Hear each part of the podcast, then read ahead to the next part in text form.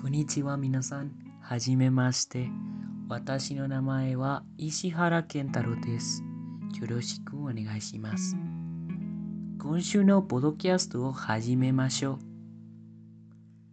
今日の午後事務所でレポートを書きました。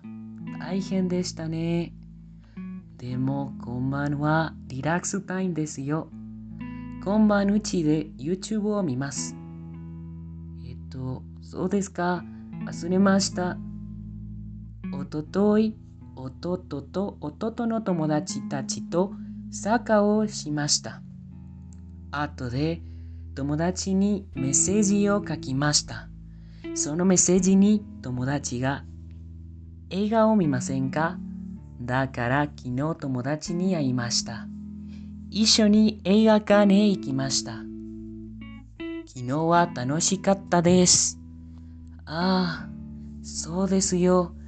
明日デパートへ行きます。いろいろなものが欲しいです。じゃあ、次のポドキャストで会いましょう。気をつけてね、みんな。